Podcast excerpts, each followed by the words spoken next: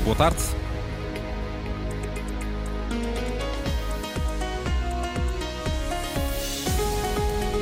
Nortada, Asclepio e Nomos, processos judiciais que envolvem entidades públicas, sem datas conhecidas para a sua conclusão.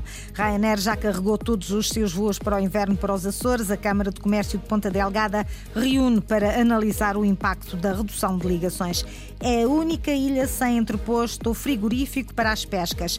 A obra vai avançar na Graciosa. Quanto ao tempo para amanhã, céu nublado com abertas em todo o arquipélago dos Açores, aguaceiros em geral fracos nas ilhas do grupo ocidental, temperaturas máximas previstas 24 graus em Ponta Delgada e Angra do Heroísmo, 26 na Horta e em Santa Cruz das Flores. Avançamos para as notícias, edição das 18 com a jornalista Margarida Pereira.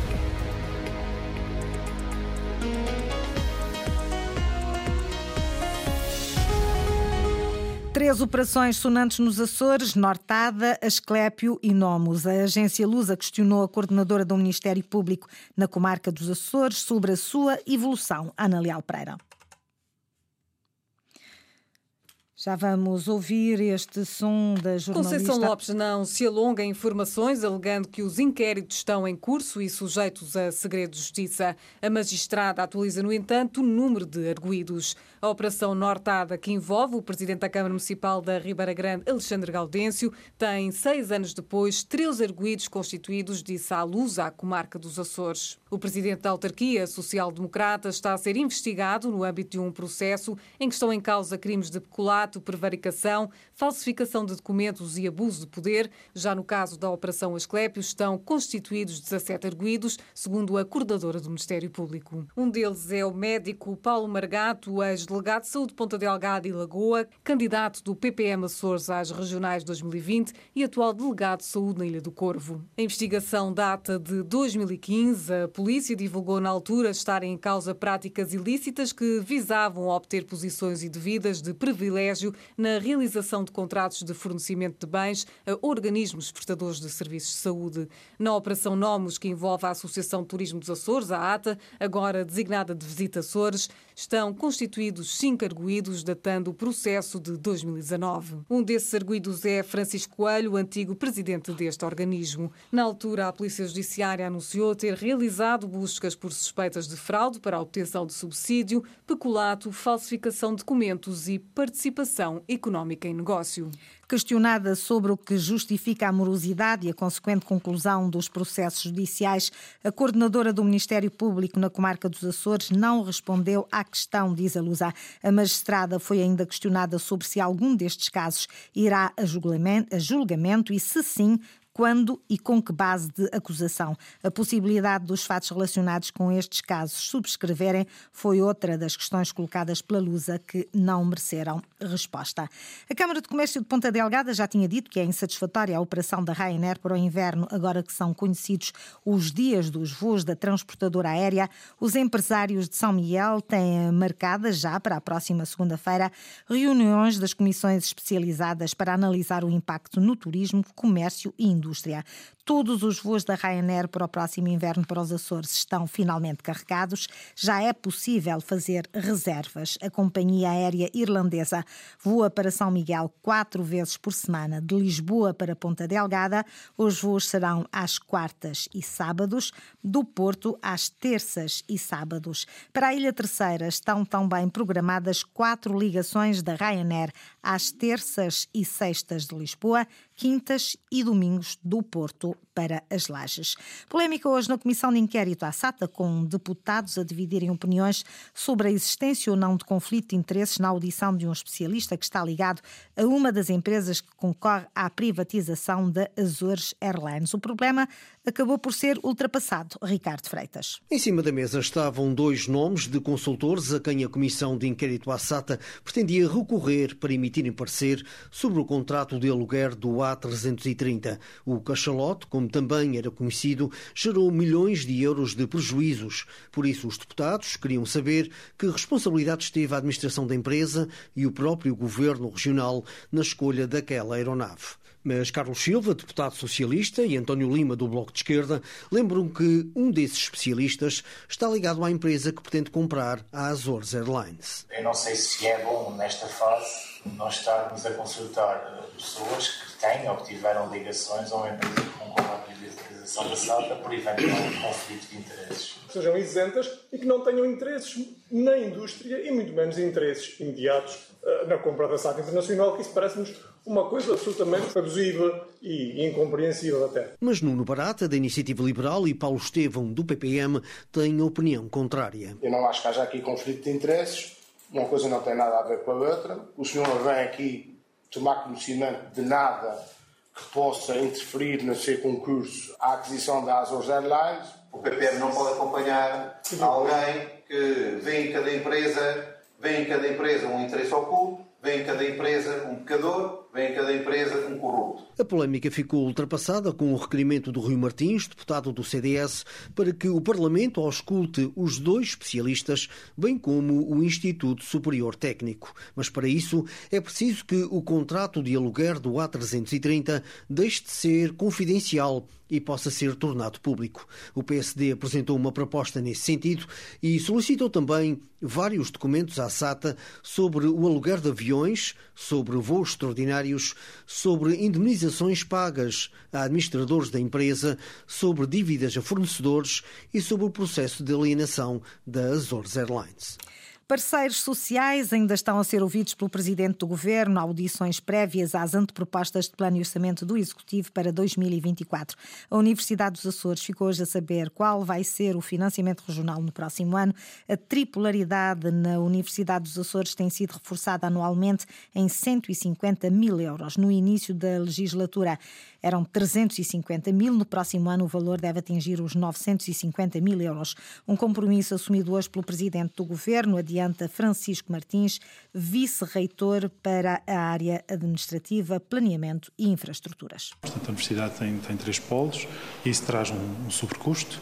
Uh, antes beneficiávamos de um uh, financiamento de 250 mil euros, que esse governo se comprometeu a aumentar em 150 mil euros por ano e, portanto, tem cumprido e uh, é algo que vai ser inscrito no orçamento da região.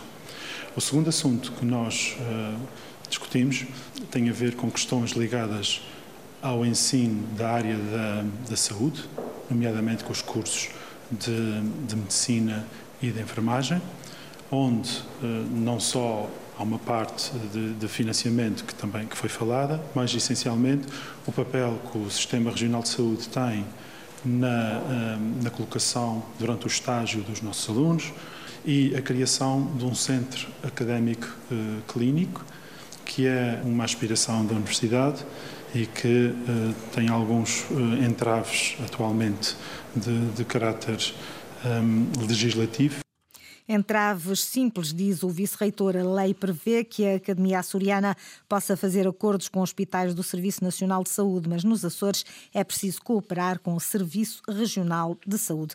Com o presidente do governo também já reuniu a União das Misericórdias. Foi pedir apoios ao Executivo para fazer frente ao impacto dos custos da energia elétrica. Uma verba que deve ser tida em conta no próximo plano e orçamento, espera Bento Parcelos, presidente da URMA. Viemos solicitar um apoio específico uma tarifa social para o sector social, como existe uma tarifa social específica para as famílias carenciadas. No caso de não ser possível definir-se essa tarifa social para o sector social, porque existe aqui uma inter-relação com o Governo da República e com a entidade reguladora para os serviços energéticos, sugerimos, deixamos essa sugestão, que houvesse uma uh, com participação financeira definida no seu montante para a fatura de energia mensal por cada um dos, uh, das misericórdias, das 23 misericórdias. Creio que certamente o meu colega, em relação às outras IPs, digamos, também achará que é pertinente alargar esse âmbito também às mesmas.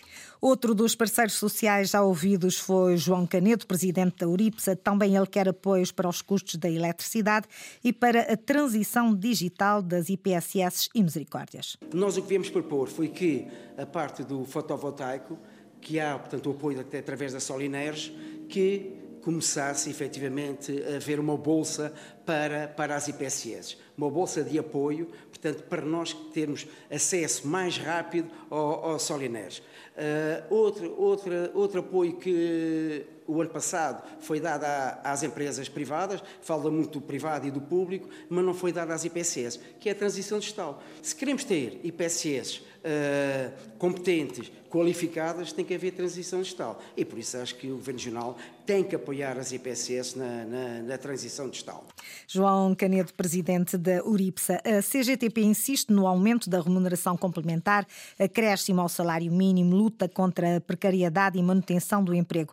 Acrescenta preocupações com a igualdade de género. O aumento imediato do acréscimo regional ao salário mínimo regional de 5 para uh, uh, 10%, o aumento da remuneração complementar para 100 euros, a fixação de preços máximos aos bens e serviços públicos essenciais, a prioridade absoluta na criação e manutenção de emprego, a criação e implementação de um plano de combate à precariedade, eh, aplicando o princípio de que um posto de trabalho permanente eh, tem que corresponder um vínculo efetivo. Apresentamos também um documento onde, eh, para além destas matérias, incluímos também a igualdade de género, a formação profissional e a saúde e segurança no trabalho. Os contributos de João Decomata da CGTP, da CGTP para o Plano e Orçamento de 2024. A esta hora está a ser ouvida a UGT e para as 8 da noite o Presidente do Governo marcou uma declaração sobre estes dois dias de audições, primeiro com os partidos políticos, hoje com parceiros sociais, sobre as antepropostas de Plano e Orçamento Regional para 2024. A Graciosa é a única ilha que não tem entreposto frigorífico para servir as pescas, mas vai ter. A Lota Açora adquiriu um terreno junto ao Porto da Praia. As obras avançam numa parceria entre o Governo e a autarquia Luís Costa. O terreno de 15 mil metros quadrados recebeu a visita do secretário regional do Mar e das Pescas após uma reunião com a Associação de Pescadores Graciosenses. Os serviços técnicos da Câmara Municipal farão o levantamento topográfico do espaço adquirido pela Lota Açor para ser construído o entreposto frigorífico.